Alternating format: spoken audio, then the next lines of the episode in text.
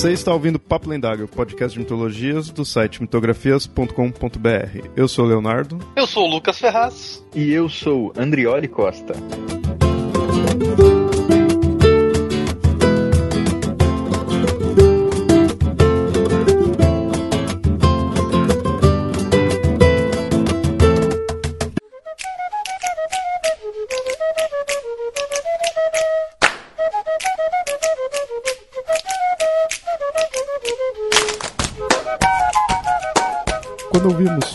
Folclore do Brasil, é comum que os primeiros personagens sejam sempre os mesmos. Sejam eles um boto, uma mula ou um garoto de uma perna só. Mas com a imensidão de nosso país, muita coisa fica de fora. E em uma nação com diversas culturas, também teremos diversos folclores.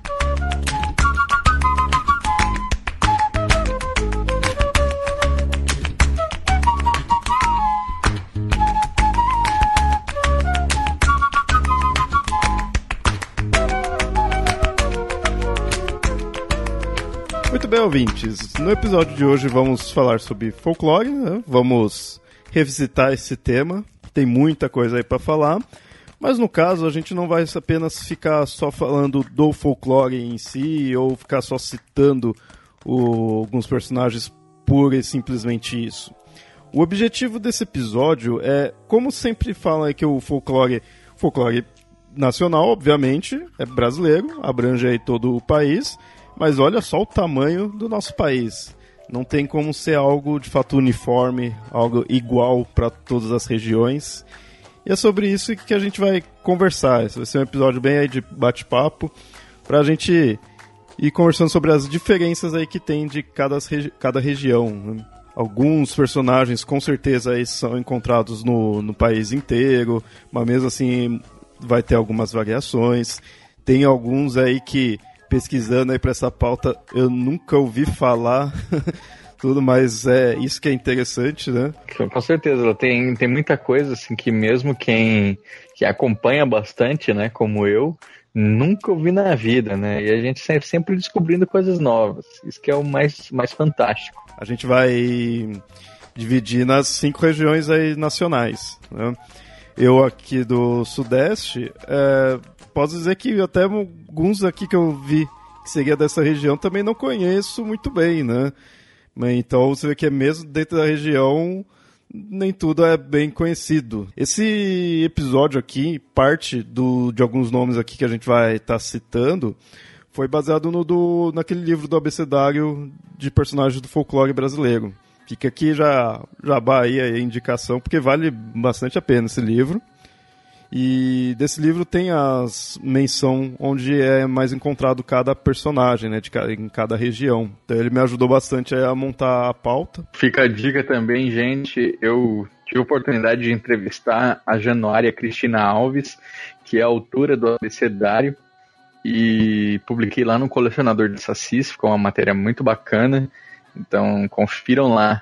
É, é bem. É um papo bem inspirador assim, sobre as dificuldades né, e, os, as necessidades de se estudar esse tema. Antes de começar aqui pelas regiões em si, só queria ver com o Andrioli, que assim, como eu falei, eu sou do Sudeste, e mesmo assim algumas personagens eu não conheço muito bem. O Lucas também é, você é aqui do Sudeste, né, Lucas? Você nasceu e cresceu aqui, né? Eu sou e eu, mano, tô, tô chocado com a minha ignorância ao assunto, porque eu não conheço nada. Mas tem uns nomes aqui muito malucos, né? Tipo, cavalo fantasma parece muito do mal, né? da hora. Eu não, sabia que a gente tinha um cavalo fantasma. Olha como o folclore pode ser um negócio true. Cavalo fantasma, cara. E qual que é aquele lá que você tinha gostado antes, Lucas? Ah, o queijo do céu. Eu, eu, eu acho muito é, acertado, porque todo mundo sabe que queijo é uma coisa divina. Então, o queijo do céu, pra mim, faz sentido. E a lua é feita de queijo, né? Deve ser alguma coisa assim. Outra aqui, mãozinha preta. Dá medo desse aqui, mãozinha preta. Não dá um negócio muito bom na gente, não. Ó, olha só esse do queijo do céu aqui. Eu tô peguei aqui do, do livro, vou fazer só uma rápida introdução aqui dele, ó. Esse queijo todo mundo quer comer. É grande e delicioso, feito pelos anjos e só existe no paraíso. eu não tenho abecedário ainda, né? Meu, meus, meus companheiros aqui de pesquisa, eles compraram. E aí eu, como o divulgador da, da editora falou que ia me dar o livro, eu resolvi não comprar. então eu tô esperando. Mas é, uma, uma coisa que eu vi quando eu comecei a folhear o livro era sobre esses vários mitos é, muito desconhecidos, né? E aí tem é, uma coisa que eu particularmente trabalho, que é o seguinte: tem um, os autores da ciência do folclore, eles falam assim: folclore é cultura viva, folclore é tá nas práticas, tá no cotidiano, tá no dia a dia.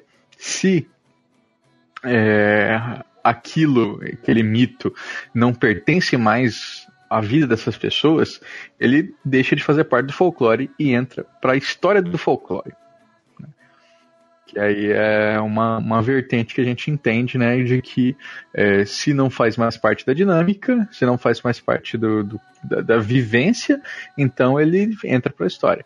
E aí eu, quando fui entrevistar a Januária, eu perguntei, né, olha esse, esse bando de criaturas assim que é, eu tenho certeza, vocês aí são, da, são do Sudeste, nunca ouviram falar, né? Eu do Centro-Oeste também nunca ouvi falar de vários desses. Aí eu falei assim, olha, como é que a gente pode então dizer que, esse, que essas criaturas, né, que mesmo quem vive lá nunca ouviu falar, elas fazem parte do folclore. E aí ela. Elas não existem mais no cotidiano. E aí a Januária ela me deu uma resposta assim que no entendimento dela ela disse, olha, eu discordo de você que é, não pertence mais ao cotidiano. O que acontece para ela é que é, esses mitos estão sendo perdidos, estão sendo esquecidos, o nome deles está sendo esquecido, mas a, o que eles representam não. Então, por exemplo, o Gorjalá do Nordeste é um monstro gigante, né? É o gigante brasileiro, inspirado aí nos, no, nos cíclopes, né? Nos monstros clássicos gregos. É, o Gorjalá eu, eu, eu, desafio quem é do Nordeste que tem ouvido uma história de Gorjalá hoje em dia. Mas ela diz o seguinte: ele é um monstro. Os monstros existem, eles, eles habitam o imaginário e o inconsciente coletivo. Então, se eles habitam esse inconsciente, como é que vai dizer que eles não existem? E aí, o trabalho dela que ela justifica é o de lembrar o nome desses monstros. Outro detalhe que ela coloca lá na entrevista para mim é o seguinte: ela, ela diz que uma certa vez um psicólogo, né, um, disse para ela que trabalhava com é, o sonho de crianças que trabalhava com o sonho de crianças em, em, doenças graves, né? Então, com AIDS, com câncer e tal. E aí que ele fazia uma análise junguiana desses sonhos. E é, ele tinha a descrição, ele tinha a forma desses monstros, né, que habitavam o sonho dessas pessoas, dessas crianças, mas não tinha o nome. E aí, graças ao abecedário, ele foi encontrando o nome para aquilo que elas iam descrevendo. E isso eu achei uma coisa, uma sacada bem, bem interessante, né? Oh, bem legal, bem legal. Bom, vamos começar aqui pelas regiões. Vamos aqui pela pauta para a gente não se perder aqui, vamos começar pelo norte. Bom, o, o norte, como região, eu diria que, independente assim, do folclore, é o que eu menos conheço assim, porque eu já nunca fui de viajar muito aqui, mas pelo menos sul e sudeste já já passei ali, então já vejo um pouco, né? Sudeste eu, eu moro. Nordeste acho que acaba tendo mais, sei lá, para mim, né, veio mais informação, assim, principalmente aqui em São Paulo a gente acaba tendo um bom contato, né, com gente que vem, vem de lá. Agora, Norte, de fato, eu não conheço tanto, então eu até fico com certo receio de que o que eu acho de ser lá é meio um estereótipo, né? Bem, bem como a gente às vezes vê isso de outros países, sabe? De, ah, pessoal de outro país, como que é, como que é aquela cultura ali, é, quando você vai ver um estereótipo, isso acontece aqui dentro do país mesmo, né? E aí do norte, de fato, é algo que eu não conheço muito. Para mim, fica aquela ideia de que talvez os, o folclore, os personagens de lá sejam muitos voltados para conceitos indígenas, conceitos indígenas e muito na ideia de, de mata, né, do, da parte mais selvagem. O que, que você acha, Andreoli? O que, que você conhece mais dali? A gente tem aí um, um grande complicador também, que é o seguinte, é, isso é, já, já adianto para todo mundo, né? Não é de fácil solução. É uma coisa que eu pretendo enfrentar pela vida, que é a gente costuma dizer mitos indígenas como se fosse tudo a mesma coisa. Mas existem 300, mais de 300 povos indígenas no Brasil. E se você pega livros, né, que esses indígenas hoje eles estão escrevendo suas próprias histórias, né? Se você pega esses livros, você vê que Mapinguari para um é uma coisa totalmente diferente do outro e não tem ligação que não seja pelo nome. Então, sabe, é tão difícil você falar assim, isso aqui é um é, é uma lenda indígena, lenda indígena de que de que etnia, de que povo, né? Putz, grila, isso aí, cara, é um complicativo gigantesco. E aí é, a gente pega, por exemplo, histórias clássicas, né, é, que chegaram para todo mundo. Lenda do Guaraná, lenda da mandioca. Essas histórias todas elas acabam chegando muito é, lá depois do século 20 aqui para gente, graças aos aos modernos, né, aos escritores modernos que vão reencontrar as, essas narrativas folclóricas e vão contar elas como se fossem lendas tupi. Mas que braço tupi, né? Então, assim, um livro clássico, inclusive ela fez aniversário de, recentemente, né? É da Raquel de Queiroz, que é o onde nasceram, é, como nasceram as estrelas e outras lendas brasileiras. Esse livro saiu até na França, cara. inspirou exposições de ilustradores lá na França por causa disso. Então você vê como as histórias vão chegando. Mas é, se elas realmente têm um lastro que leva é, a essa origem indígena, eu, eu, acho muito difícil saber. O que a gente pode trabalhar é a partir disso, né? Sabendo essa limitação. É interessante você ter falado daí, que até eu fui, eu fui pensando em algo que, que é, querendo ou eu gosto sempre de, de comparar aqui folclore com, com outros mitos, com, com outras mitologias. E a gente pega, por exemplo, a mitologia mais conhecida em geral, assim, mais popular, a greco-romana, e aí você consegue dizer que aquilo lá é algo uniforme. Ok, beleza. Até a primeira parte só. Porque quando você estuda mais a fundo, é, você vê que, de fato, você dizer até os gregos, também você está pegando um monte de gente ali diferente e juntando numa coisa só. Porque tem algumas semelhanças, beleza. Mas você está unindo, né? Meio que a força.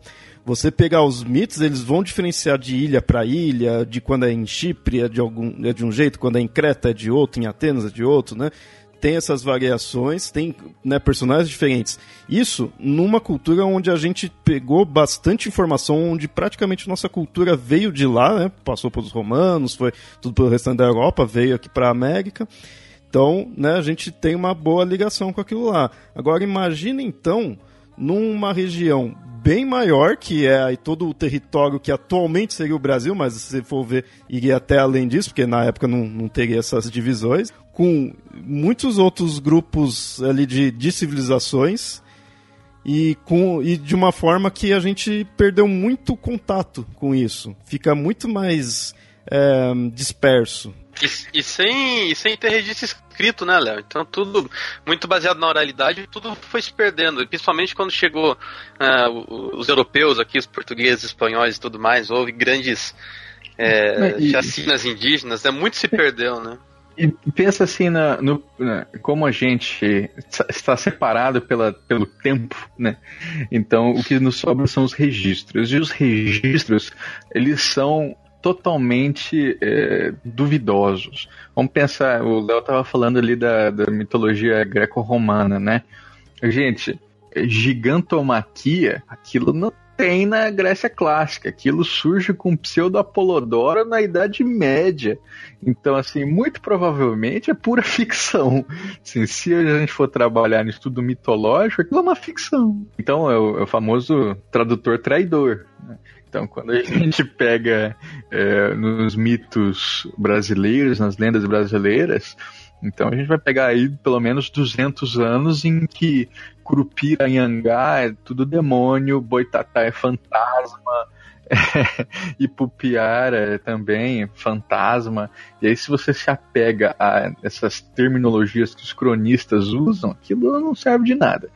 É, isso você tem que entender a característica do mito pela descrição e pela comparação de fontes. É assim que a gente trabalha.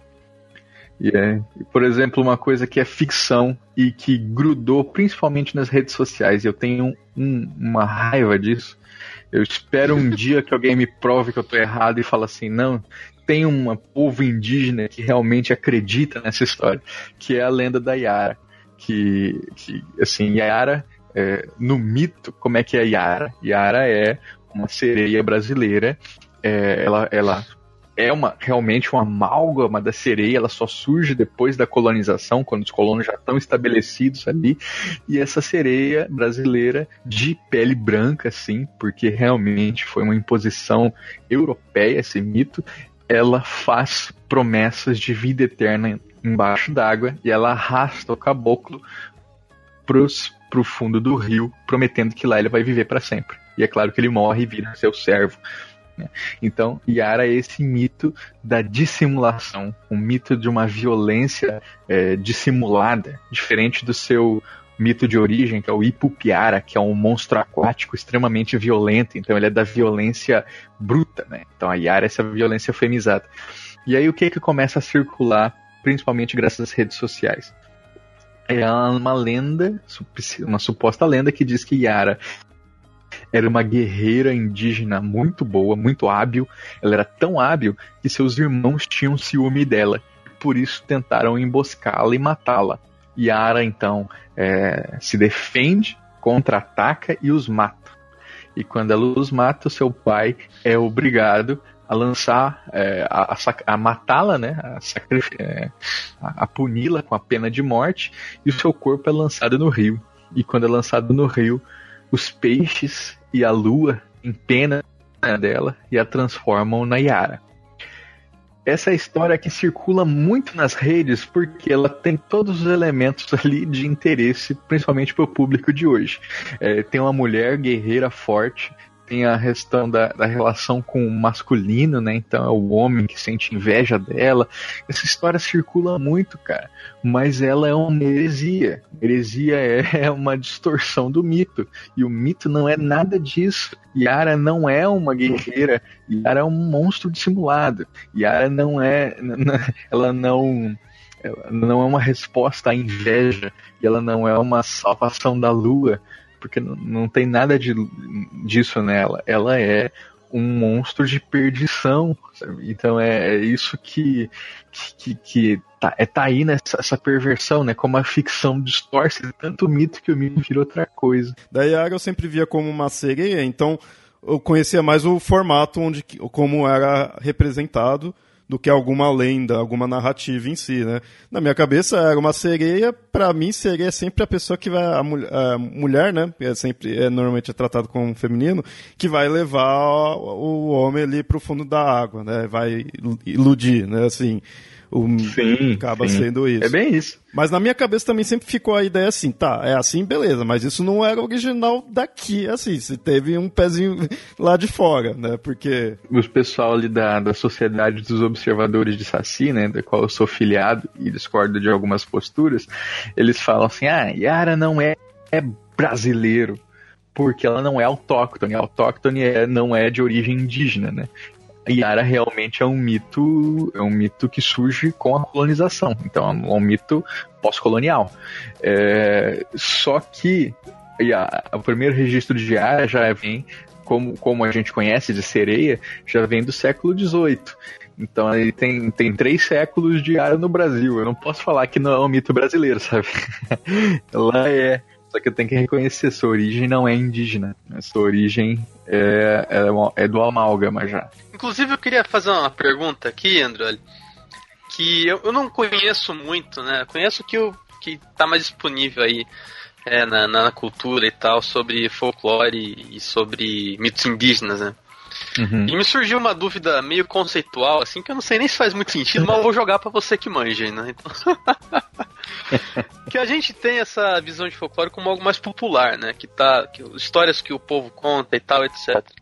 E, e a gente tem, é, por causa da nossa formação, da nossa cultura ocidental, né, essa visão de mitologia é, em relação às mitologias europeias e tal, que é uma coisa, como a gente já falou um pouco antes, artificialmente montada ali para parecer que os panteões são daquele jeito e acabou, não tem nenhuma avaliação, etc. Então tem essa coisa meio artificial ali de tentar forçar uma unidade nas mitologias e tal, e nos mitos, uhum. etc. Que na minha cabeça criaria uma certa distinção entre o folclore e, e, talvez o pouco que a gente conhece da mitologia indígena. Até que ponto existe uma distinção ali entre eles? Como é que se diferencia isso? Como é que lida com esses conceitos? Tem, uma, tem várias diferenças, assim, cara. É, eu tive até a oportunidade de falar para uma turma de escultura digital, olha só. então, Caraca. designers de jogos, assim e tal, da, de uma universidade da Suécia, que fazendo uma parceria com a URGS. E aí eu falo assim, olha, primeiro de tudo a gente tem que separar três coisas, né? Religião, mitologia e folclore. Porque assim, existe interface entre elas. Então, quando eu digo que é para separar, não quer dizer que elas são autônomas, certo? Mas, assim, é, algumas diferenças. Primeiro, a, grande diferença entre folclore e religião. Folclore e religião, para mim, é religião implica em culto. Né? O Cascudo até fala isso. Fala, ah, a gente pode comparar Yara com Iemanjá? Pode, mas ninguém cultua Iemanjá. Não, ninguém cultura Yara Ninguém cultua Yara. Ninguém é, encara Yara como um, um, um, orixá, como uma deusa, como uma divindade. Yara é um, é um, é ser mágico, é, transcendental, misterioso, que está além de nós, mas não tem essa dimensão de culto. Agora, com os orixás, tem, né? Com os deuses, tem. Então, assim, religião implica em culto. Legal. É, o folclore, ele é um. Ele é a cultura popular, ele é o saber do povo. E esse saber tem vários braços. Um desses braços é o, é o folclore oral, porque existe também o folclore dos gestos, existe o folclore gastronômico, existe o folclore, é, sabe, de, de, de todas, tudo aquilo que está ligado aos seus modos de sentir, pensar e agir, que tem um pé na tradição e na repetição. É, o folclore oral é onde se encaixa a mitologia. Porque aí e, é, e a ciência fala, ah, folclore é sempre oral. Não, também tem folclore da escrita, também tem o folclore do gesto, né, como eu disse. Então, esse folclore oral, essa literatura oral, é onde estão contos, cantigas, é, parlendas, né, e mitos e lendas. Então, mitos e lendas, então, dessa, de, de, dessa relação, temos então mitologia, né, que é o saber, o conhecimento dos mitos. Então temos essa diferença. E aí quando eu falo da é, interrelação entre elas, veja bem, religião, catolicismo, né, catolicismo é religião. É, existe folclore no catolicismo, que ele está, por exemplo, nas festas, né, festa junina, né, tudo aquilo ligado ali festa de São João, a fogueira, não sei o que, tudo isso né, são práticas folclóricas ligadas a um ato religioso. Agora, é, aí, aí também o, o, o, contrário, né? São Pedro é um personagem de contos folclóricos, Deus Diabo são personagens de contos folclóricos. E quando eles aparecem ali, não é da mesma forma que aparecem na religião. Legal? Ajudo?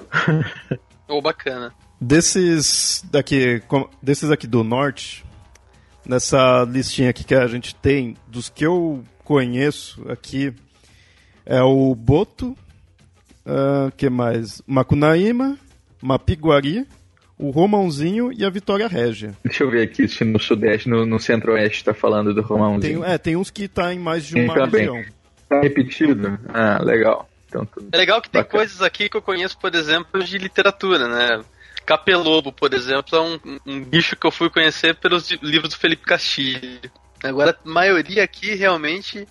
O que é um jaci? Parece um saci com jota. não, não é, é, Lucas, você faz umas perguntas que complicam a gente, cara. Porque assim. Eu tô aqui pra isso, cara.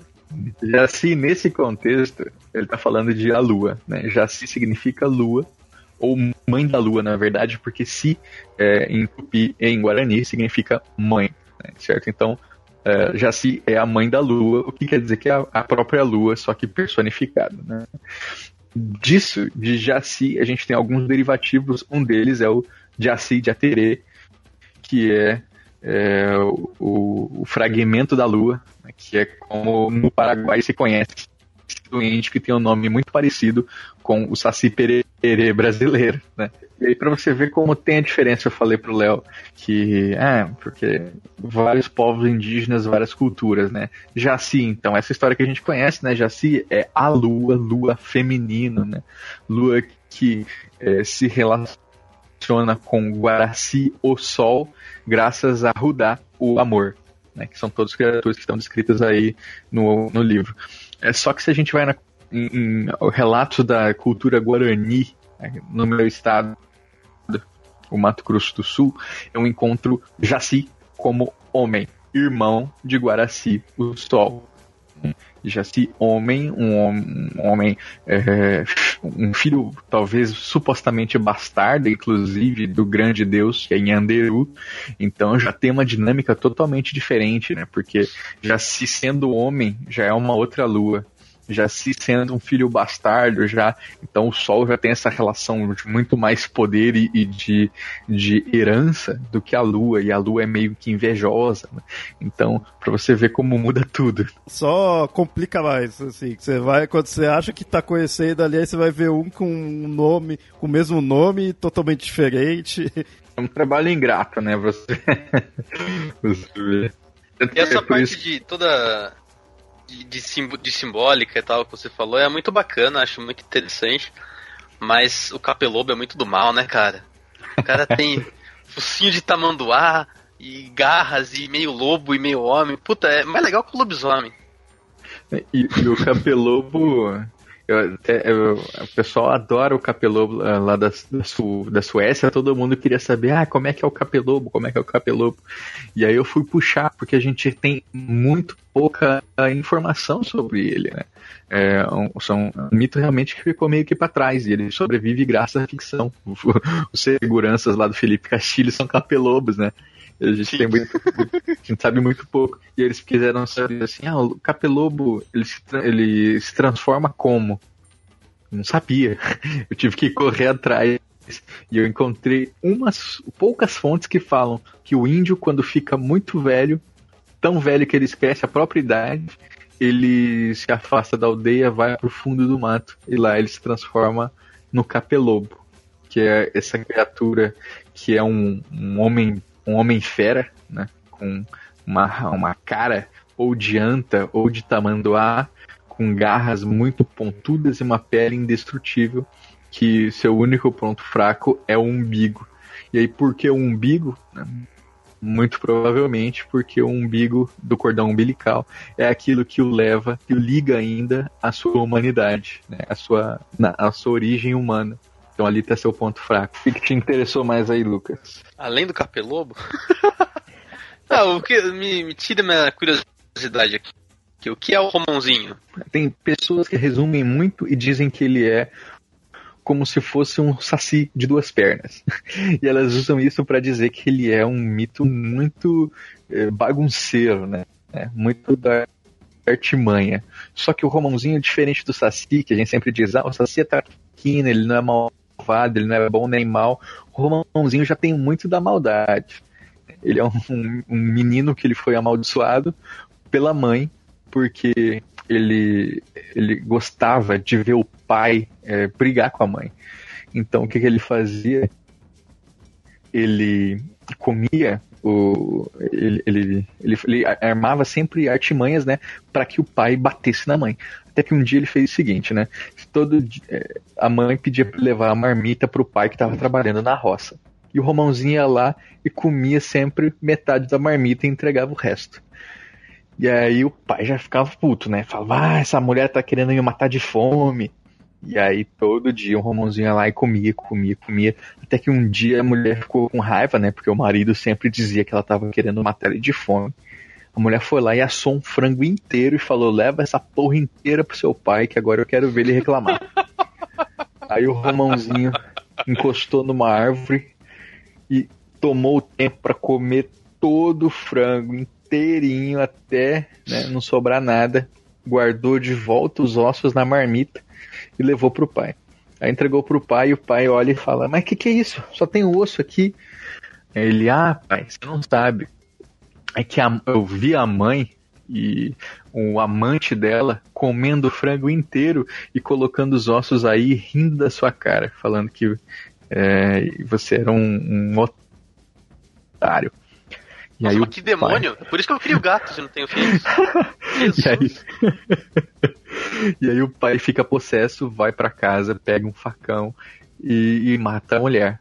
E aí, quando ela tá morrendo, ela vê o filho rindo, né? O Romãozinho rindo Ele lá. Ele tá rindo ainda, esse menino é dela. é psicopata, cara. Esse é o primeiro caso de sociopatia brasileira.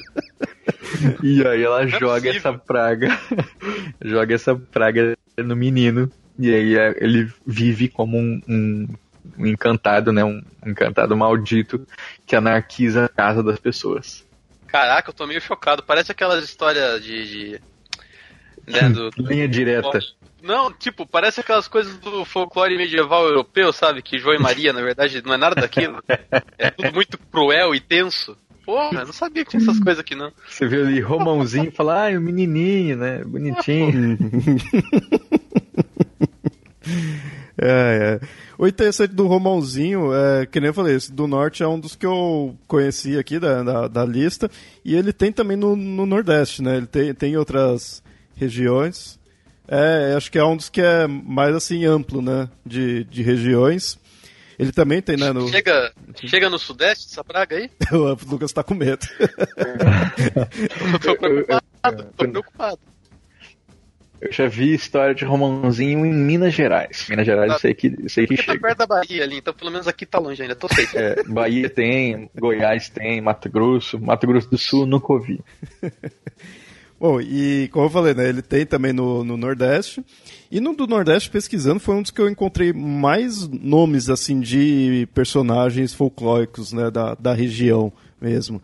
É, isso eu achei bem interessante, só que assim, dessa listagem que eu peguei, nossa, é um dos que eu menos conheço, assim, aqui, ó, claro, alguns nomes não, não me é estranho, né, assim, mas de ser mais é, conhecido assim, eu vejo o corpo seco do que está aqui da, dessa listagem. Né? E Papafigo. Tem um Boitatai também. Ah, não, é, é Biatatá. É, então. Caramba. Tem os nomes que enganam, né? É a mulher do Boitatá? é, Biatatá é. é... Desculpa. Vocês lembram que Tata é fogo, né? Então, okay. tudo, tudo, tudo, que finaliza com Tatá vai estar tá ligado a fogo. E aí o, o Biatatá, ele é um espírito de fogo, que, que fica, vive principalmente nas praias, próximo ao mar. Que é o mesmo esquema, ele aparece na forma de uma bola de luz, né? Que vai guiando e assustando os, os transeuntes. É, isso eu acho talvez já interessante uma comparação. Eu imagino que no Nordeste você vai encontrar alguns personagens aí voltado para o conceito do mar, né?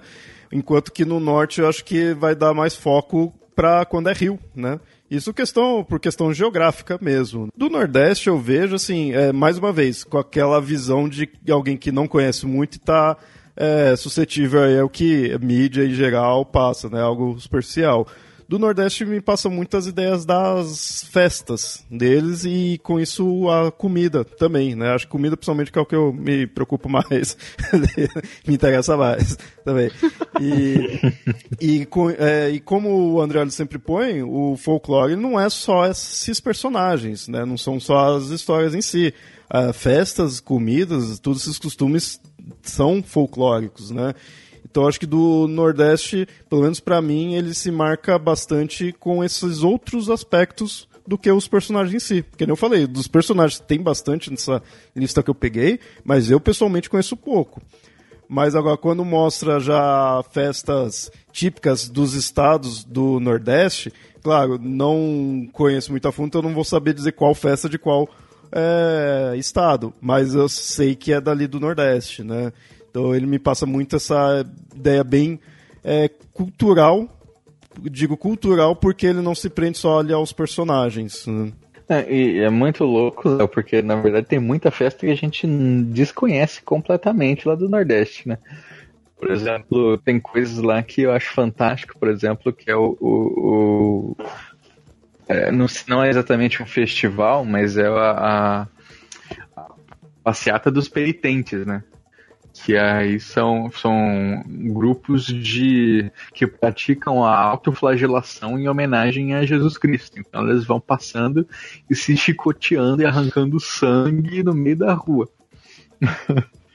e isso é um negócio que, inclusive, está sendo combatido pelo poder público por conta da, né, da brutalidade, assim. Então é muito mais raro, mas é, esse estilo de penitentes era muito famoso famoso. E, aliás, você citou essa questão de religioso. Você saberia dizer se no Nordeste a parte religiosa, a influência religiosa no folclore acaba sendo mais forte que, que no Norte, que a gente já citou, ou de outros locais? Porque, para mim, também me passa um pouco essa imagem.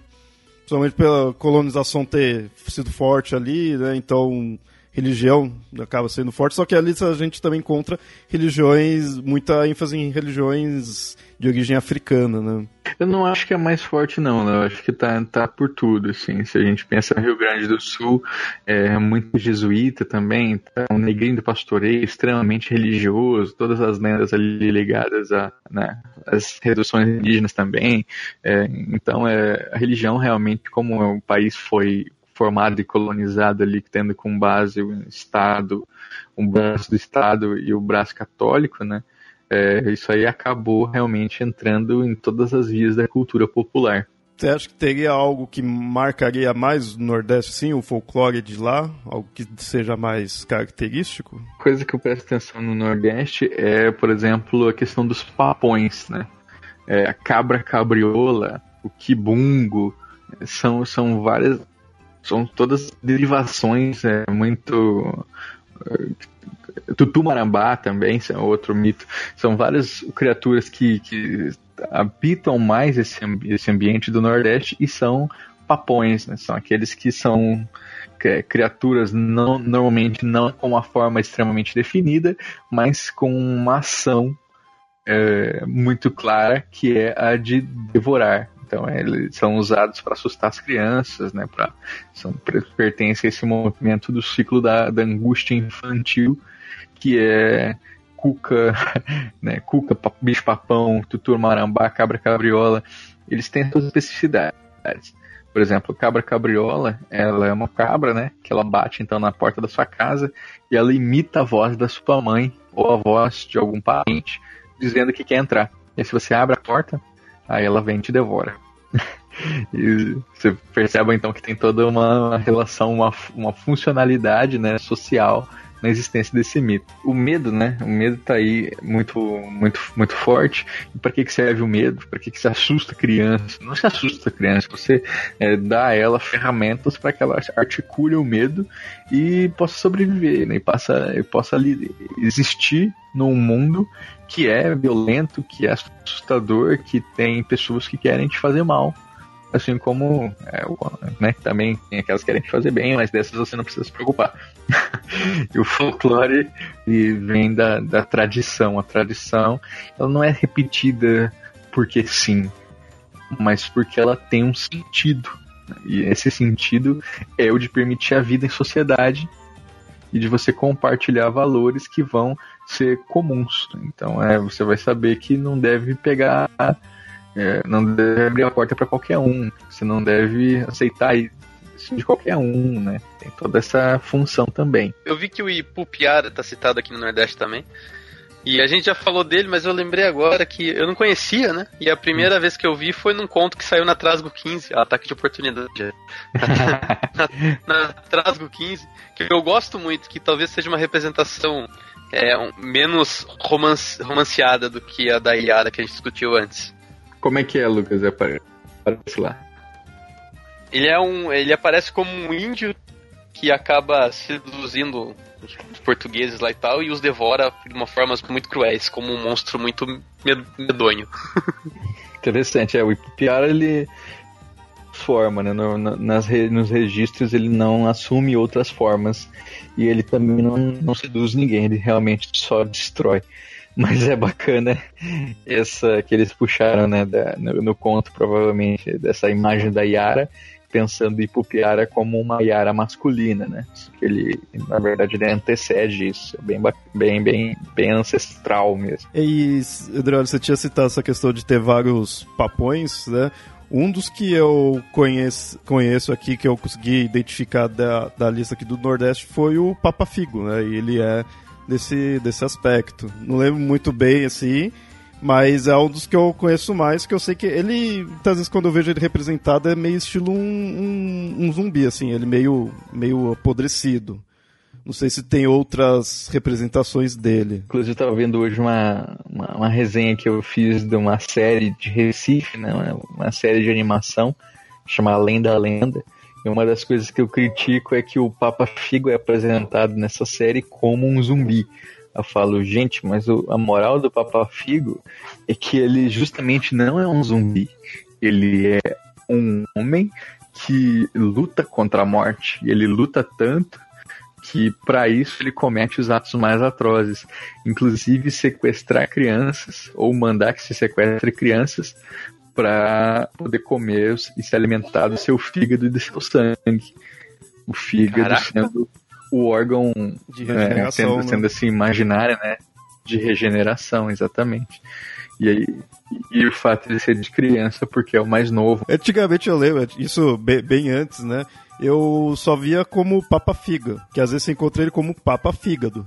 E então eu achava, tipo, não tinha nada a ver essa questão de comer o fígado assim tudo. Eu via que era um um meio estilo homem do saco, né? Tudo, mas não imaginava, não sabia necessariamente dessa parte de comer o fígado da, das crianças. Então, para mim, é, esse figo era a fruta, assim, sabe? No, a fruta? É. é a derivação popular, né? Tipo, é o figo, é o estrombo, é o, é o intestino.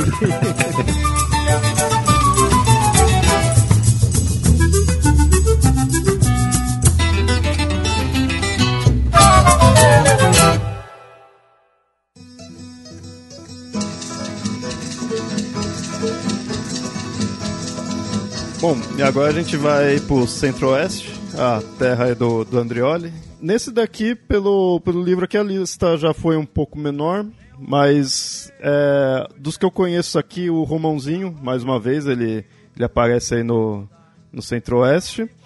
Porca dos Sete Leitões, eu conheço também. Caboclo d'Água não me é estranho, mas eu não conheço muito a, a narrativa dele, né? Então é mais esses dois mesmo que, que eu conheço. Os outros são aqueles vaqueiro misterioso, arranca-língua. Vou puxar antes de mim, né, já que eu sou da casa. Lucas, Centro-Oeste, você pegou aí pro Centro-Oeste, pelo menos? Nunca, só fui pro Rio Grande só, do Sul. isso, né? É bom que talvez muita gente tenha passado por isso também. É um, um, passeio pelo Brasil através do mito. Eu vou falar de um diferente, então, já que né, Saci e tal, Curupira, existem muito no meu estado.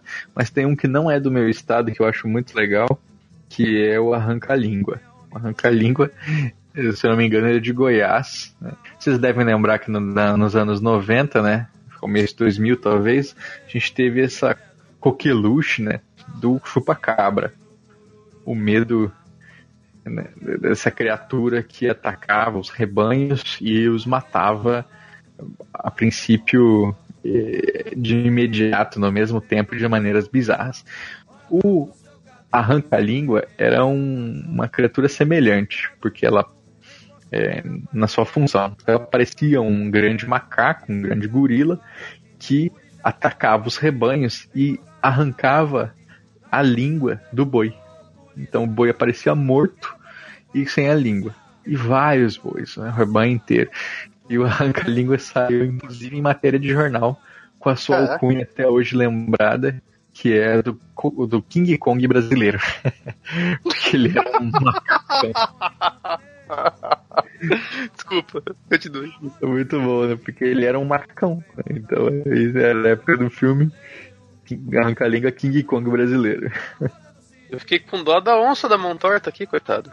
A mão dela é torta. Eu vi que ela, é, ela tem um feitiço que os, os caçadores é, nela e as balas não pegam nunca. Só a historinha dela aqui. Dizem que ela é um espírito de um vaqueiro que tinha a mão torta e era muito velho e mau. Em seguida de sua morte surgiu essa onça, tendo como característica a pata torta sendo uma espécie de castigo para ele. Uma onça enfeitiçada, por mais que atirem nela, não sofre nada. O que, o que eu achei interessante essa questão da onça, que é, tem no centro-oeste tem essa da onça da mão torta, mas tem bastante outras onças que aí se encontra nos de outras regiões, né? Tem uma que é onça maneta, onça Borges, e onça aqui tem bastante. Tem a onça do pé de boi também. Essa é muito boa. Aí, só que aí cada um de uma, de uma região, né? Essa do, da onça boi é do norte, é o que eu tô vendo aqui. Mas aí acaba se relacionando, né? Você acaba fazendo a relação por tudo serem, serem onças. Né? Essa é da mão torta, que a gente falou do centro-oeste. Tem uma no sudeste, aí a gente fala mais pra frente, que é a onça maneta. Né? Então, aí já não é mais só a torta, ela já nem tem a pata. ah, é a mesma coisa com o lobo-guará, né? Que também tem várias representações dele né? Inclusive, o Lucas puxou isso aí, gente, ó. Lobisomem Guará não existe, viu? Isso aí é coisa do Felipe Castilho. Fica. Mas é legal pra caramba, hein? Isso aí não tem uma história. Assim, tem lobisomem porco, tem lobisomem cavalo, lobisomem cervo, lobisomem cachorro, lobisomem marreco tem em Portugal. Mas lobisomem guará não existe nenhum na, no, no estudo folclórico, só, só na ficção. E você, André, olha, você que é nessa região, você tem algo a falar aí que é mais marcante, que identifica mais? Cara, tem o, o, o minhocão. O minhocão, ele é assim, assim como a cobra grande, né, tá para o norte, que é a cobra grande é o próprio rio, né? Ele é essa, esse imaginário do rio na forma de uma serpente que é, se movimenta pelas águas. O minhocão faz a mesma coisa nos rios do Pantanal. Então dizem que os desabamentos de, de, lama são por causa dos movimentos do minhocão, né? o barco que vira é o minhocão. Inclusive eu vi um trabalho antropológico assim que entrevista moradores de uma comunidade que onde se no início dos anos 2000, então não faz muito tempo, se sacrificava é, não se sacrificava, mas se oferecia em sacrifício é, sangue de gado no rio é, para placar a para placar a raiva do minhocão. Então, você vê como isso é poderoso, né? É, inclusive no, em Mato Grosso, Cuiabá, tem uma estátua do minhocão que fica perto de um shopping, então é bem legal. É engraçado esse negócio de, de, de, serpente e tal, é um negócio que mexe muito com o imaginário humano, né? Porque tanto em mitologia, na mitologia nórdica tem a serpente do mundo lá, quanto uhum. em, em, lendas mais modernas, que nem do, do monstro do Lago Ness, e no Canadá tem uma muito famosa do Ogopogo, que fica num lago lá no Okanagan, que tem, na cidade tem também esculturas do Ogopogo e tal. Uma coisa que se espalha pelo mundo, né? Curioso. Muito. E, e histórias de serpentes que adormecidas estão no Brasil inteiro, né? Em Bonito, Mato Grosso do Sul, então, portanto, no centro-oeste, existe a lenda de que o senhorzinho, que era um, um, um padre mudo, né?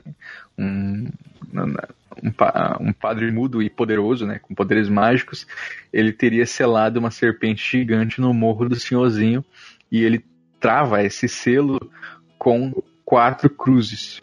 Desculpa, eu falei quatro, mas eu não, é, não me lembro exatamente. É um número X de cruzes que cercam o morro. E dizem que quando a última cruz cair, ela, a, a serpente vai ressurgir, vai destruir a cidade. Caraca. E e é como todo patrimônio cultural, né? Já tá indo pro pau. no, quase não tem cruz mais. Eita, então, então logo, logo ela vem. Caraca. É, quase uma Jormungand lá. Aí vai discordar, vai destruir tudo. Eita. Outra coisa curiosa em relação tanto a essas cobras, etc., quanto a, por exemplo, o arranca-língua, né? Que acabou se misturando. Misturando não, mas tendo. A gente pode relacionar com o chupacabra, etc e tal. É como essas criaturas folclóricas e acabam muitas vezes é, é, se misturando aí com o negócio da criptologia, né? Das pessoas falarem que viram e ficar uma. Muitas pessoas até de fato, de maneira séria, quer dizer, que elas acreditam ser séria procurando esses bichos, né? Engraçado. É mesmo, eu. Aqui, se for pegar a parte de criptozoologia, tem, tem muita coisa pro pessoal pesquisar, pessoa que gosta disso. É. É, eu fujo disso, eu acho uma perversão do meu estudo. se eu for fazer isso. Então eu não discordo, eu trouxe como uma curiosidade. Sim. Tem um eu cara acho que mandou não mim. fique correndo atrás de monstros. Se bem que é engraçado de assistir os, os documentários que as pessoas fazem, porque você fica pensando, cara, quanto dinheiro você tá jogando no lixo. Tem um cara que mandou pra mim assim, falou: Ah, você tem que falar desse livro, né? Um cara muito sério, ele foi fazer uma pesquisa na Amazônia, ele descobriu ETs lá e os ET era aparecia como curupira, como não sei o que.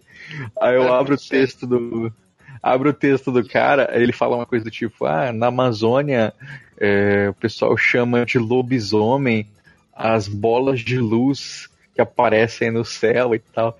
Eu, ah, meu, impossível, sabe? não, tem, não tem nem sentido. Por mais que a pessoa nunca tenha visto um lobisomem, ele sabe. Ah, ah, não consigo nem comentar. Esse do, do arranca-língua que você tinha citado, Adrioli, ele arranca a língua do, do boi, né?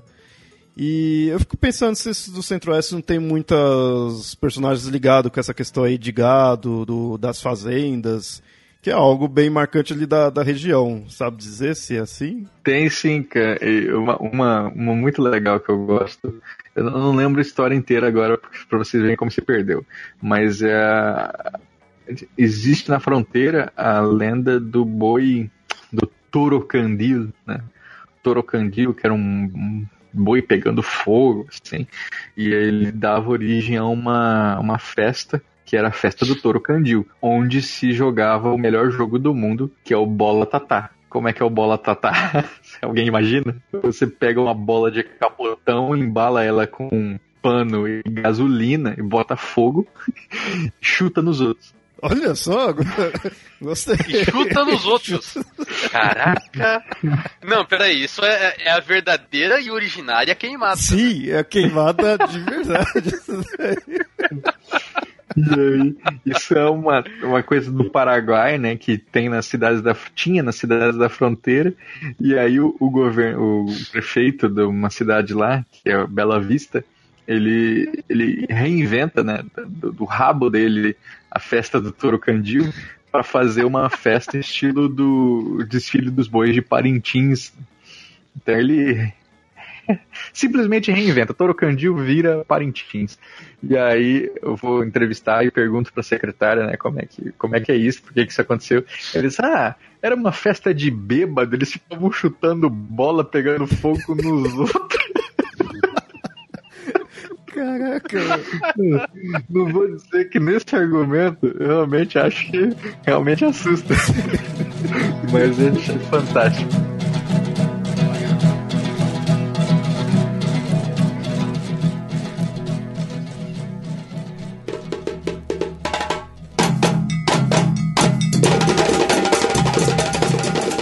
Bom, agora a gente vai para a região do Sudeste.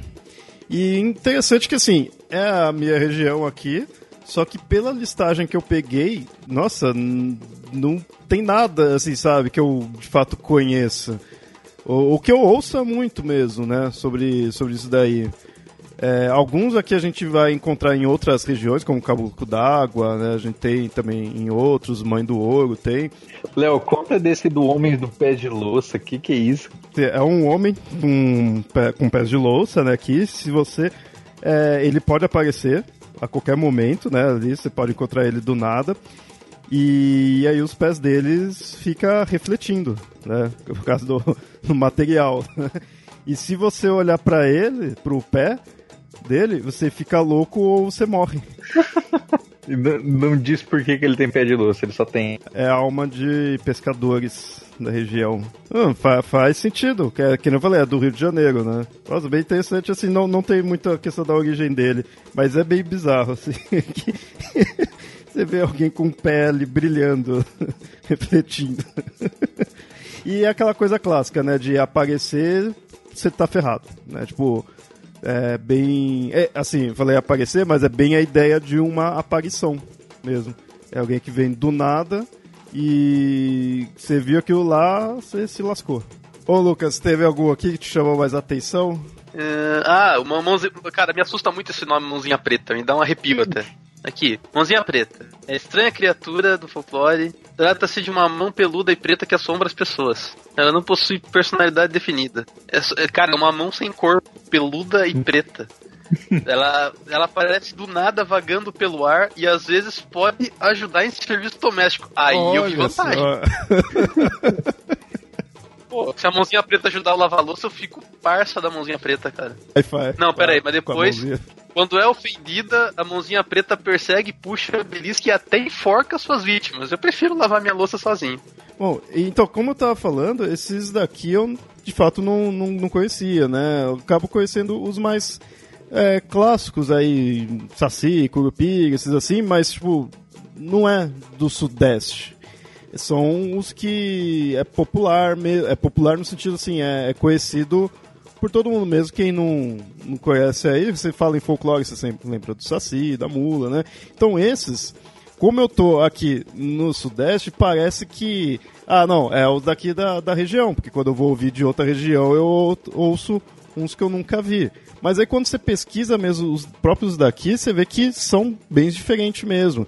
Então isso que traz aquele problema que a gente tem com folclore, de se tornar, de correr estar sempre mais desconhecido.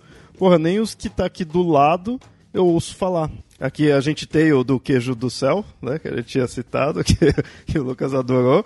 E aí, no caso, é, a, é lá de Minas. E aqui a gente tem no Sudeste mais duas onças, né? Tem a onça Borges e a onça Maneta. Ah, tem o Ipupiara aí, não tem, Léo? É porque que eu sabia do, do Ipupiara no Sudeste. Havia uma estátua em São Vicente, né, do lado de Santos, então, ali no litoral de São Paulo, que representava o Ipupiara. E ela estava ali porque dizem que foi ali que houve um. um aconteceu o, o, ocorrido num dos relatos mais famosos, né, que é do Pedro Magalhães Gândavo, onde ele conta o ataque é, a um Ipupiara feito pelos portugueses. Porque dizem que os portugueses estavam ali em São Vicente e os indígenas foram avisar que havia uma criatura bizarra saindo de dentro do mar. E aí eles foram lá e era o Ipupiara, que estava se arrastando pela praia. Eles foram lá com as sacaram as espadas, o Ipupiara tentou lutar de volta e acabou morrendo. E aí eles secaram, mataram e expuseram o corpo do bicho. E aí lá tinha essa estátua que foi incinerada há alguns anos, uns dois, três anos, provavelmente um incêndio criminoso, provavelmente por religiosos, né, que é, já que Pupiara era sempre visto como um demônio por eles. Um aqui que eu já tinha ouvido aqui algo mas não, não conhecia muito a fundo. Conheci mais quando eu ouvi do Popularium, é esse da Porca dos Sete Leitões. Eu lembro que a, a questão da origem tinha um que meio europeu, né, coisa acho, portuguesa, e tá muito relacionado com aquela ideia de maldição. Mas eu não, agora não vou lembrar o que, que era em si, principalmente com essa ideia de, de sete né, leitões. Então, a questão do número, então já me passa bem a ideia de ter sido amaldiçoado. Eu não, não vou lembrar bem o que, que era da, da maldição em si. Era uma mulher que cometeu sete abortos, cada um desses abortos, desses fetos abortados, ele é impedido de entrar no reino dos céus, né, e fica ali no purgatório aguardando. aguardando. E quando então a mulher morre, ela e os sete filhotes, os sete é, filhos abortados, retornam ao mundo dos vivos, né, como uma porca amaldiçoada e então cada um dos abortos é representação de um feto vivo. E eh, eu trabalhei esse aí no Popularium ao vivo, né? A gente gravou com o Pablo, aqui do, do Mitografias, e com a Mariana Bandarra, do podcast Talvez Seja Isso. E foi muito legal, principalmente pela presença da Mariana, né? Que deu essa, esse olhar da mulher para um mito que é tão misógino, né? Que é tão sofrido e acho que vale a pena o pessoal conferir. Eu vou deixar todos os links aí do, dos populares que a gente cita, que vale muito a pena, é bem legal. O, e aí eu fiquei pensando agora aí que, de fato, é, pesquisar esses do, do Sudeste foi o que me deu mais tristeza, assim, sabe? Por essa questão de eu ver que putz, não, não tenho contato, sabe? E aí eu fico imaginando, talvez até os que seja que iria encontrar mais seria na fora aqui da capital mesmo, né? Eu sou aqui de São Paulo, da, da capital aqui do estado, e na cidade mesmo não, não iria ver isso daí. Eu imagino até que é, iria ver, acho nem em grande São Paulo, mas nas cidades mais interioranas mesmo. Você não, não ouve, você vai ouvir os que é folclore aí pra, de todo mundo, né? Loira do banheiro. É, ou essas lendas urbanas, né? Que, que eu não, não estou tirando mérito, eu acho interessante, mas aí você vê como que, porra, esses outros tá escapando, né, da gente. Sou do interior, né, aqui de Sorocaba, mas é, nasci em Sal de Pirapora, que é um pouquinho mais pra dentro, né? E o meu pai contava bastante coisas que, que o pai dele, o avô dele contavam do, do sítio lá e envolvia bastante histórias assim de, de folclore, né? De, de, seres fantásticos, etc. Mas hoje em dia meio que está se perdendo, né? Quanto mais longe do interior a gente tá, mais a gente perde e, e não só geograficamente, eu acho, eu acho que no tempo mesmo, né? Parece que isso está se tornando cada vez mais, pelo menos para nossa realidade, né, que é um recorte muito pequeno, uma coisa de história de, de gente mais velha, né, de, de vô, de bisavô, etc.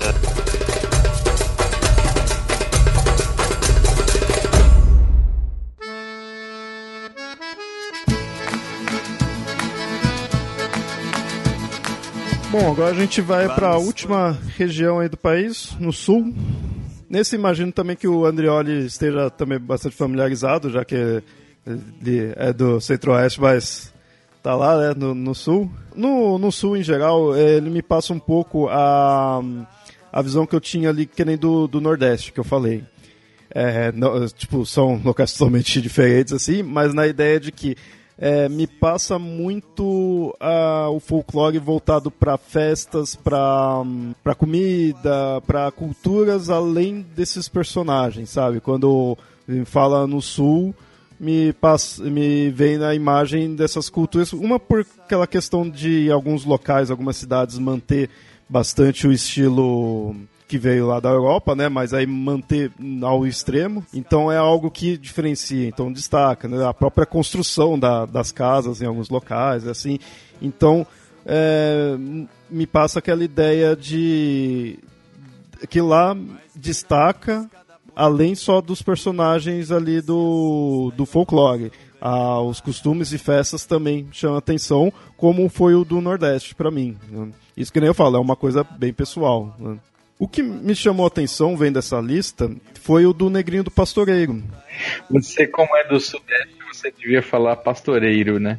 É, eu acabo falando pastoreiro. É, no Sudeste se escreve assim, é engraçado. O interessante é que esse é bem conhecido, é bem. Pelo menos, né, se for sempre quando fala, ele é um dos que está sendo citado, mas ele, pelo que eu vejo, marca bem de ser do Sul. O Negrinho do Pastoreiro é um negócio bem legal, assim, porque eu consegui encontrar aquele que é tido como o primeiro registro escrito né, do Negrinho, que foi feito por um cônsul de Portugal que vivia no Brasil, vivia em Porto Alegre. E aí ele escreve em 1857 o crioulo do pastoreio. Lá ele conta cheio de deboche, né? Falando, ah, é, se você tá andando na, durante a noite e olha no canto mais sujo e nojento da sua fazenda, lá você vai encontrar uma vela, um toco de vela aceso.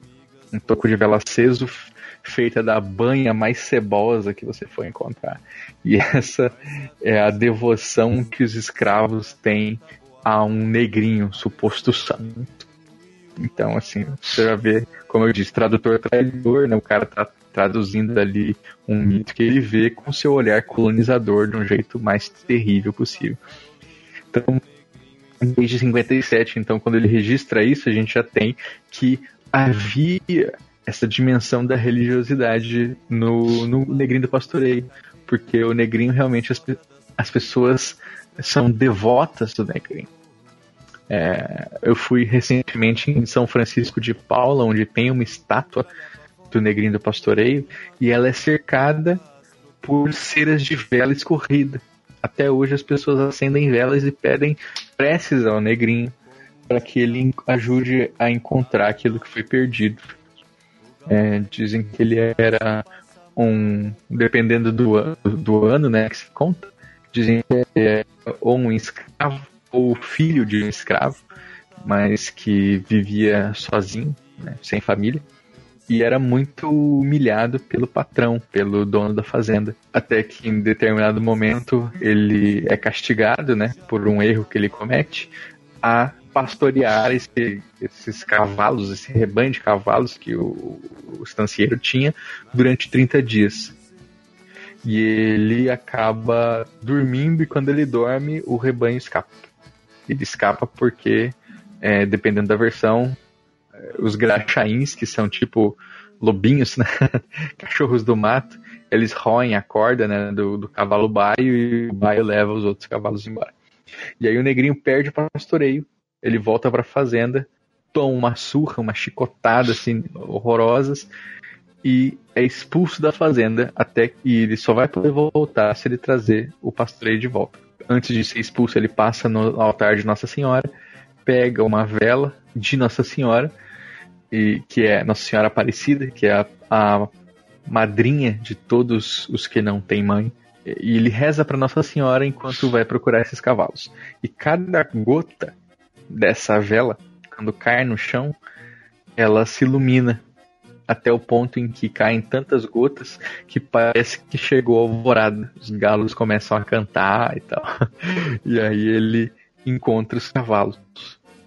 Ele tá tão feliz que ele encontra os cavalos, né? Apaga a vela, leva eles pro coxo e dorme de cansado. E quando ele dorme, o filho do estancieiro, vendo que ele conseguiu, vai lá e espanta os cavalos para que ele seja castigado, para parecer que ele errou mesmo, de novo. E aí ele é espancado até a morte, ou até quase a morte, e largado no seu corpo inerte, né, sem forças, em cima de um formigueiro para que as formigas possam devorar toda a carne dele, só deixar os ossos. E aí, em algumas versões, ele está vivo ainda e o estancieiro espera que as formigas cubram o corpo inteiro dele antes de ir embora. Só que o que acontece é que Nossa Senhora aparece, revive ele como um encantado e ele passa a cavalgar com a sua tropilha fantasma de cavalos, né, sua tropilha invisível, pra, pelo mundo para ajudar as pessoas a encontrarem aquilo que se perdeu. É, é, é, bem, bem interessante a história dele, e assim, sempre quando eu vejo que eu, que eu pesquiso dele, a história é basicamente essa daí, não vejo muitas variações mesmo. Parece que é bem consolidado essa ideia da questão da, das formigas, tudo, do, do castigo. Muito por causa da ficção. Lembra que eu falei para vocês de ficção, né? Então, Simões Lopes Neto, que é o grande, é um, um memorialista gaúcho, ele escreve essa versão e institui Nossa Senhora como a madrinha do menino. Antes não era.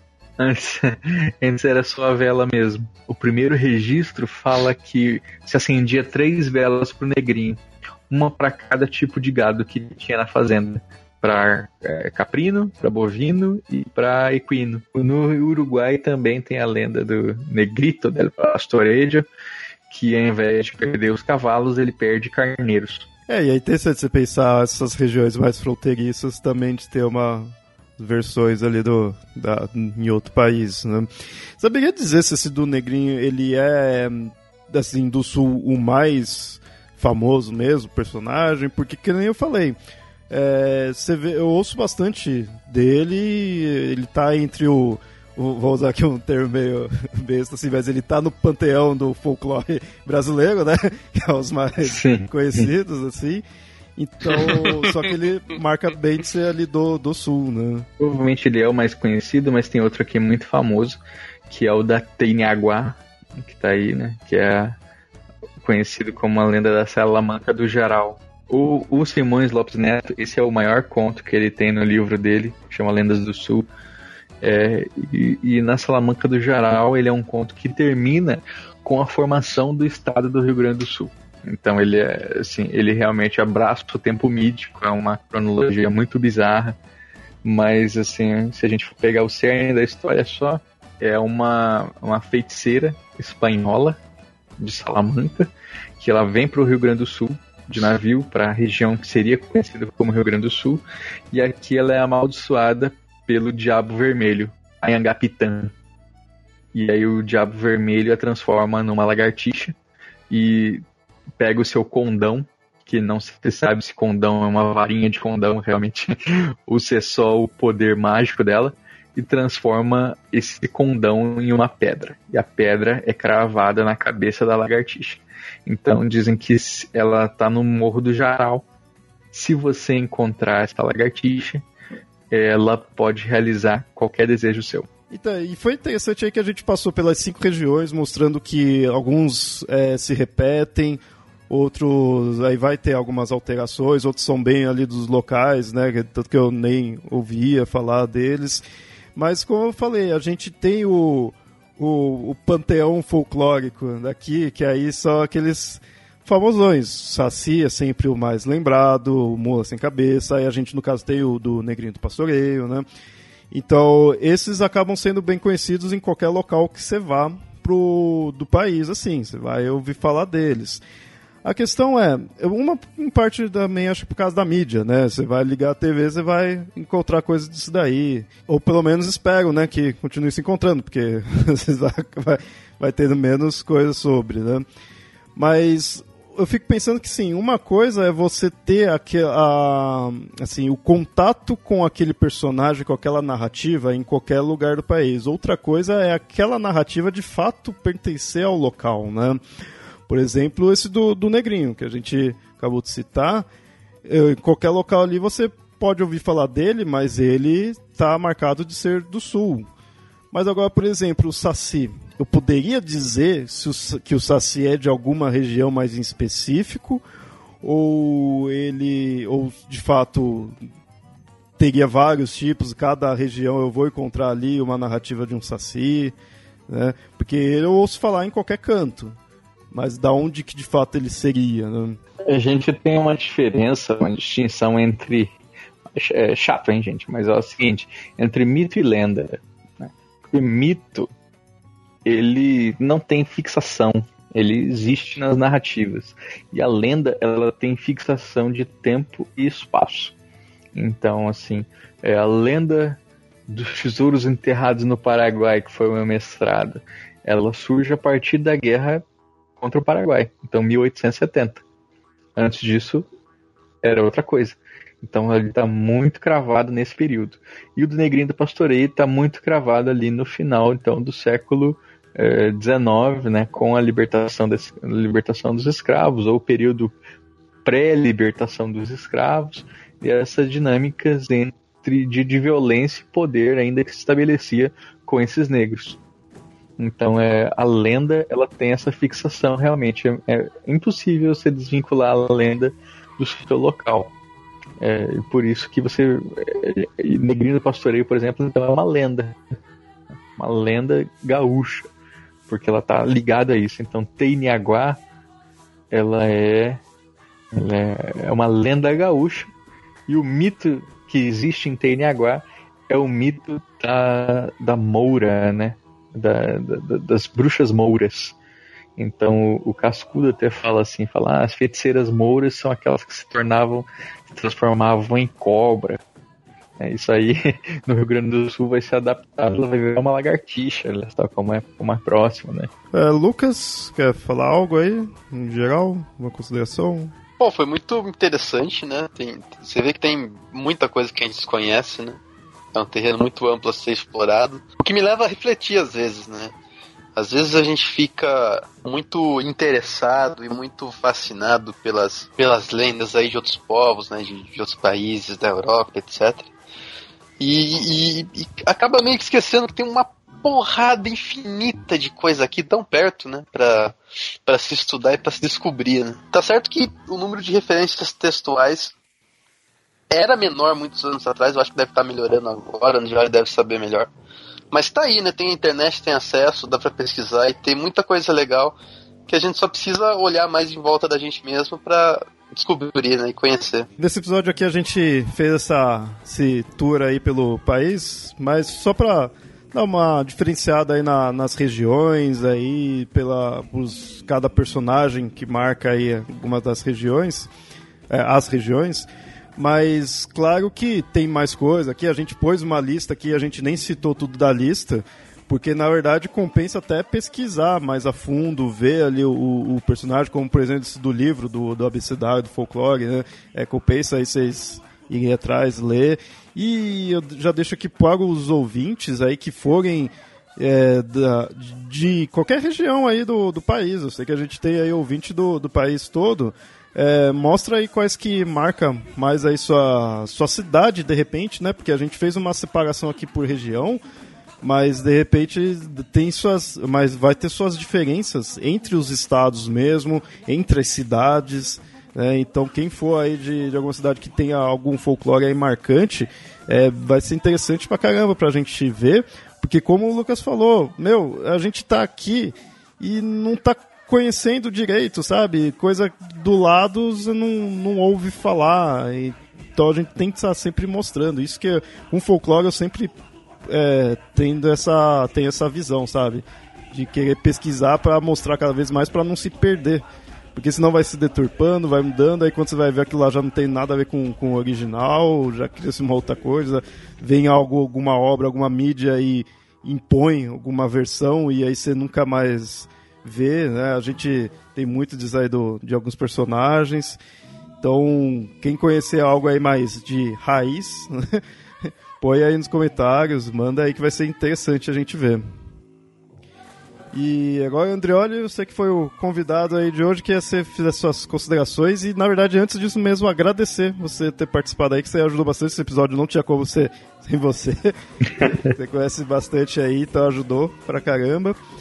E então faz suas considerações, emenda com o jabá, fica à vontade. E galera, então muito obrigado, Léo. Eu que agradeço a presença, é, por poder estar aqui, né, falando sobre esse tema que eu tanto gosto. Eu emendo puxando um gancho que o Lucas falou, né? Se do, dos textos hoje estarem disponíveis online. Gente, isso faz toda a diferença. Pensa que Cascudo, na década de 40, 50, ele fez tudo isso à mão, ele, na biblioteca, sabe, anotando, comparando o livro uma coisa com a outra, e ele fez. Hoje a gente tem internet aí, então não tem para que a gente fazer menos, não tem por que a gente fazer menos. Então, é, eu adoro arquivos online, archive.org, a Biblioteca Brasiliana da USP, é, o domínio público. Lá vocês encontram esse, todo esse material que a gente fala aqui. A gente encontra a carta de José de Anchieta falando de Curupira pela primeira vez. A gente encontra é, os, os, cronistas ali interpretando o que, que era essa, o que eles diziam que era a religião do Jurupari, né? presença do diabo na terra do Maranhão registros da luta do, né, contra o diabo na Terra do Maranhão. Tudo isso de graça, online, acessível, muito fácil. Quem tiver dificuldade, eu fiz uma curadoria bem legal no Popularium, né, que é o podcast que eu produzi em parceria com o Mundo Freak. Foram 10 episódios, cada episódio trabalhando com mitos diferentes e sempre com referência bibliográfica, que é para vocês saberem de onde eu tirei aquilo porque eu não estou inventando nada, né? eu estou buscando realmente um trabalho sério.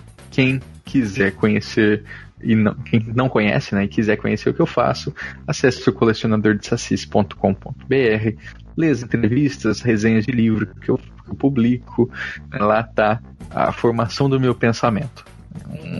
eu prefiro sempre, claro, os textos mais recentes, porque lá eu vou sempre evoluindo, vou sempre repensando. Por fim, curtam no Facebook, facebook.com.br colecionador de e facebook.com.br folclore nu, que é o meu projeto de nu artístico inspirado em folclore brasileiro, onde eu também coloco informações das referências bibliográficas que serviram para escrever e para produzir e para tentar capturar a singularidade de cada um dos mitos retratados.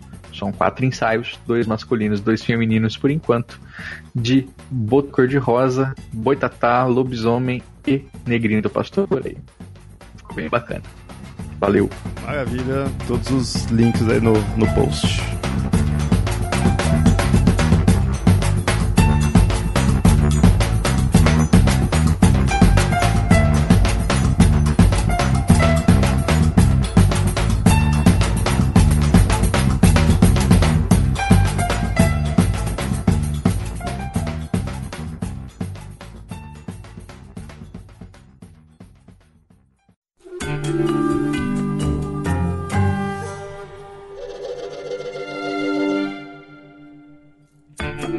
Bem, ouvintes. Espero que tenham gostado do episódio. Se tiverem algo a acrescentar, comentem aí no site ou mandem e-mails para contato@mitografias.com.br. E nos sigam nas redes sociais, arroba mitografias ou arroba papo lendário no Twitter. E curta nossa página, facebook.com barra. Apoiem o Mitografias pelo Padrim, padrim.com.br barra mitografias. Seu apoio é muito importante e é o que nos ajuda a manter o site e o podcast. E até mais.